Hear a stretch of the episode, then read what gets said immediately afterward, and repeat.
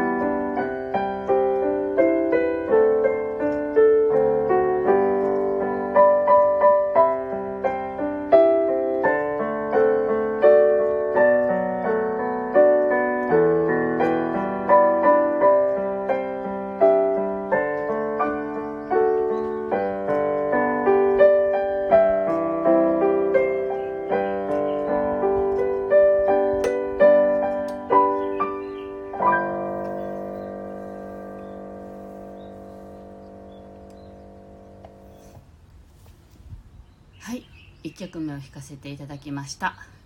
はいえー、っと今日はねなんでこういう話をしようと思ったかというとですねあの音とね癒しのことをずっとこう調べてくる中で音が体に与える影響ってどういうものなんだろうっていうのをいろいろねあのやってきたら最終的に行き着いたのはあの周波数が鍵だろうなっていうところに行き着いたんですね。でおそらくこう自分たちの体の臓器が周波数を発していてその周波数に合う音をこう流せば体が整うのかなとかね。なんかそんな風に思っていたんですよ。であのあビビさん素敵ってありがとうございます。はい。えっとでそれであの周波数どどの臓器がどんな周波数なんだろうっていうのをね調べるんだけどなかなか調べられなくってなんかあどうしようかなと思っていたらあの友達にたまたまね今そういうこう周波数をの音を聞かせたら体が整うっていうねものをあののを売っていてそれを使ったヒーリングがあるよっていう話がを聞いてあそれは面白いなと思ったんですね。でもうそれをこう販売してる方の講演会があるって言ってあもうぜひ聞いてみたいなと思ってそれが昨日だったんですよ。でそれに行ってみてで何か糸口が見つかるかなと思いながら行ったんですね。であのまあその周波数どの周波数かっていうところまではもちろんね何ていう周波数かっていうのまではもちろん分からなかったけれどもあのそこに使われている音っていうのがあの皆さん聞いたことありますかね？サイマティックスだったと思うんですけどサイマティックスっていうその周波数があってでその周波数はあの砂とかにこう音を聞かせるとある周波数をね聞かせると砂がこう立体的にこう移動してこう絵柄を作るっていうようなそういう周波数なんですね。であこれそれが結局使われているっていう話だったんですけどあの実はもう何年も前にあの沖縄県のね本部にあの神の手って こんな話ねあの聞きたくない方もいるかもしれないけど神の手を持つっていうあの福田紀美子さんっていうね髪を切りながらこうこの人の髪質とか地肌とか髪の生え方とかあそこからこうこの人の性質とか持っているものとかっていうのを読み解いてくれる方がいらっしゃるんですね。でまああの髪の毛だけじゃなくてあのいろんなことをこう伝えてくれる方がいてその人にサイマティックスの話をされたことを思い出したんですね。その講演会聞いてて。であのその人が「あなた音楽やってるのよね」っておっしゃって「はいそうです」って言ったら「あなたねあのサイマティックスの音楽を作れる人みたいだよ」ってあの言われたのを思い出したんです。であのそれはね考える必要もないしあの証明もしなくていいからただやんなさいって言われたんですよ。でへえってその時にもその砂がこう形を作るとかなんとか言われたんですけどその後こうあんまりちゃんとしら調べてなくてあ一回調べたかな？でそのまんま調べて あの放置してたんですね。あのもう忘れてたんですよね。それであの昨日の講演会に行った時にあのサイマティックスだったと思うんですけどそういうものでを利用したあの音楽です。を流してますっていう感じだったのでもちろんその機械が欲しいと思ったんですよ。あその機械欲しいなって単純に思いましたよね。だけどそのサイマティックスの説明が始まってああってこう思い出してあ考えないでやれって言われたなっていうのを思い出したのであまずは自分でやってみようっていう気持ちになったんですよね。あそのなんかスイッチが入ったというかね。でどうやってやったらいいのかっていうのは考えない。あのこの症状っていうのを、まあまあね、音楽療法で今までやってきたものと、まあ、同じなんだろうなと思ってるんですけどその方の症状をこうにこうなんていうのかなフォーカスしてここにね必要な音をっていう感じでこう演奏していたんですけどあそれをやったらいいのかなっていうところに行き着いたんです。でそれが本当にできてるかどうかっていうのは分かんないですよ私は。分かんないけれどもあそうなるって思いながらやろうって思ったんですね。私たちってやっぱりこうなりたいものになる。で今この目に見える世の中ってあの何て言うのかな幻想である夢であるって聞いたことはありますか？なので私たちはここでね本当に全てをこう楽しむためにいるわけだからなりたいものになろうってなりきってなりきっちゃえばいいのかなってなんかそんな風に思ったんですね。なので